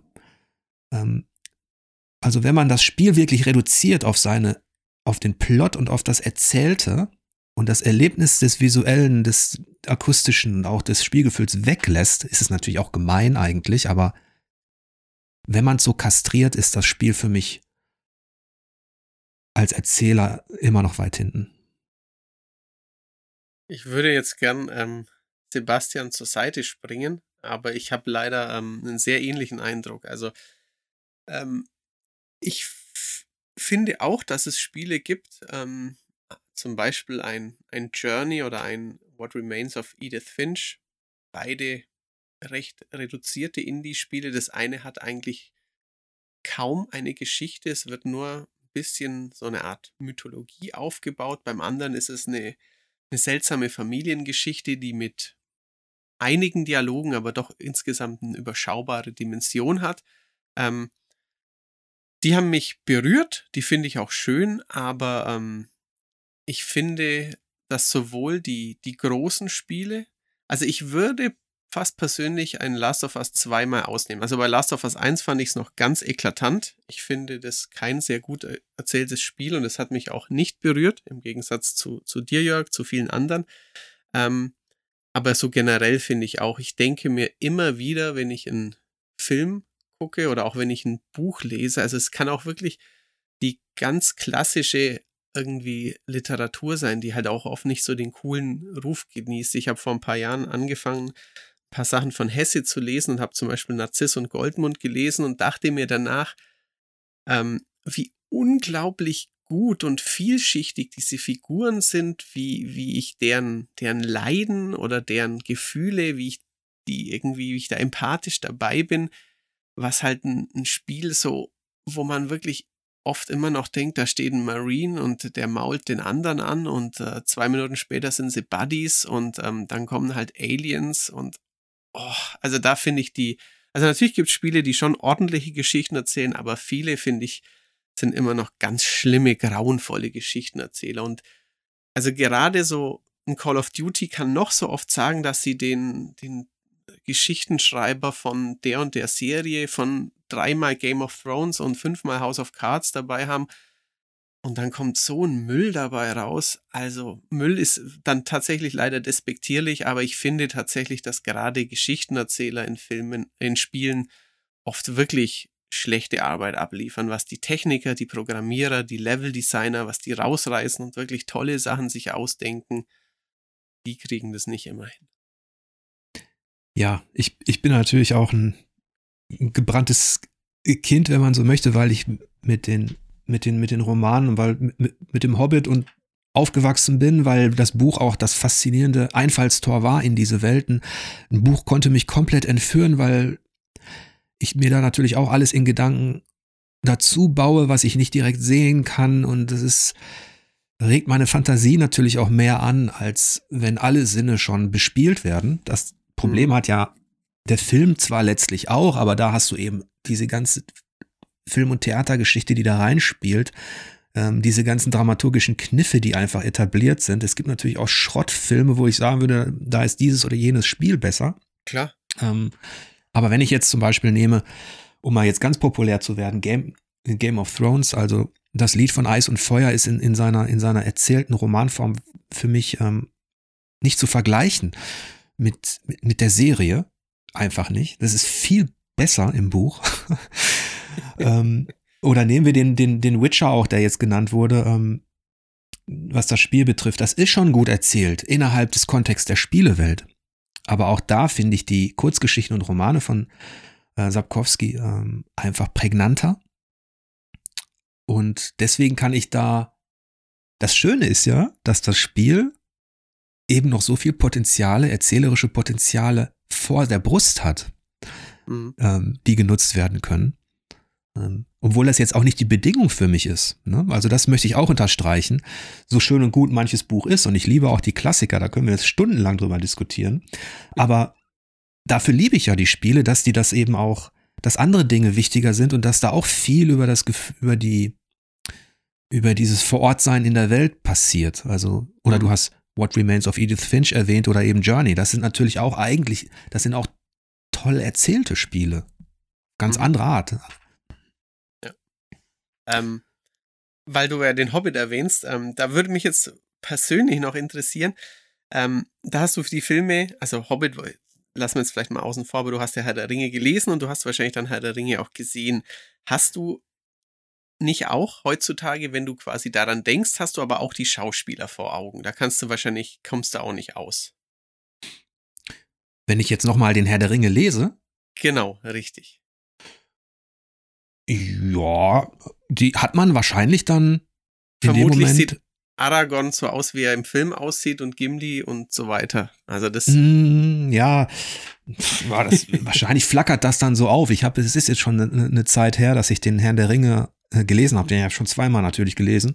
Ähm, aber das, klar, das kann sein. Ich habe mir die auch anders vorgestellt, na, natürlich. Mhm. Aber da muss ich, äh, den haben sie schon weitgehend richtig gut, da haben sie schon viel richtig gemacht bei der Verfilmung. Aber wenn du so ein intimes Verhältnis aufbaust wie wie jemand, der die Fantasy liebt, zu, zu Tolkien und zu, zum Herrn der Mhm. Ringe, dann ist es ganz normal, dass natürlich ein Regisseur gar nicht all das so abdecken kann, wie du dir es vorstellst. Also nehmen wir mal die Zwerge, die fand ich jetzt weniger prickelnd ähm, Mhm. dargestellt im Herrn der Ringe. Ähm, aber das ist, wie gesagt, das, das, das Original ist da immer noch, äh, das bevorzuge ich da immer noch. Also bei mir ist es bei dem Spezialfall tatsächlich ein bisschen andersrum, weil ich äh, mit dem Buch leider nicht so warm wurde, wie ich es mit vielen anderen Fantasy-Sachen wurde, aber ähm, generell, also ich finde es halt manchmal, manchmal schwierig, weil man einfach irgendwie aus, aus Zeitgründen oder Zufall ähm, vielleicht auch mal zuerst einen Film gesehen hat und dann später erst das Buch liest. Also meistens war es dann doch andersrum. Oder eben Spiel und Film, weil es gibt ja auch ähm, Filme, die dann versuchen, genau eine äh, Spielgeschichte nachzuzählen oder andersrum Spiele, die versuchen genau einen Film nachzuerzählen, das typische Lizenzspiel von früher. Ähm, da, also die, die Sachen, wo, wo tatsächlich das Spiel besser erzählt oder ähm, besser es trifft und oder wo auch ein Film es deutlich besser macht als ein Buch, die finde ich auch sehr selten. Aber der Herr der Ringe hat es tatsächlich ausgesprochen gut gemacht. Und bei äh, Game of Thrones kenne ich das Buch nur unzureichend. Ich kenne nur das erste und ich kenne die Heckenritter-Zusatzgeschichten, aber ich habe die Bücher eigentlich nicht gelesen und die Serie halt schon gesehen. Da kann ich. Da können wir Da kann vielleicht ich im nächsten Podcast nochmal drauf eingehen. Gerne. Ist, weil, ähm, was du sagtest, dass dir das, ähm, dass dir der Roman jetzt nicht so gut gefällt, gefällt wie der Film und so weiter. Ähm, es gibt ja den Begriff ferne Literatur. Ähm, der, der bezeichnet quasi, da sind alle Klassiker auch drin, die aufgrund der Sprache der Zeit, die genutzt wurde oder von dem Autoren Mhm. genutzt wurde, eben für uns ein bisschen, obwohl wir dieselbe deutsche Sprache benutzen, eben fremd wirkt, weil anders formuliert wurde, weil man auch über die Sprache eine Distanz aufbaut. Ähm, und da würde mich mal interessieren, wie wird fernes Spiel, ob es das Phänomen auch als fernes Spiel gibt. Aber das würde jetzt den Podcast sprengen. Ich reiß das nur mal klingt kurz aber an. spannend, das können wir gerne mal machen, ja. genau. Ja, ich, aber ich glaube, wir, Wir- sind wir- bei anderthalb Stunden, ne? ja, wir sind bei anderthalb Stunden. Es, es reicht auch wieder. Wir wollen die Leute ja auch in ihren Feierabend entlassen. Genau, und ich hatte ja gesagt, dass ich so überarbeitet bin, dass ich eine Woche Urlaub brauche. Genau. Richtig. Ähm, ich glaube, wir werden, wenn es nicht zufällig irgendwie ähm, gibt, wir werden nächste Woche keinen Feierabend-Podcast haben, aber in der Woche drauf dann wieder. Okay, dann verabschiede ich mich auch, bedanke mich fürs, fürs Zuhören und sag bis demnächst. Bis dann. Tschüss.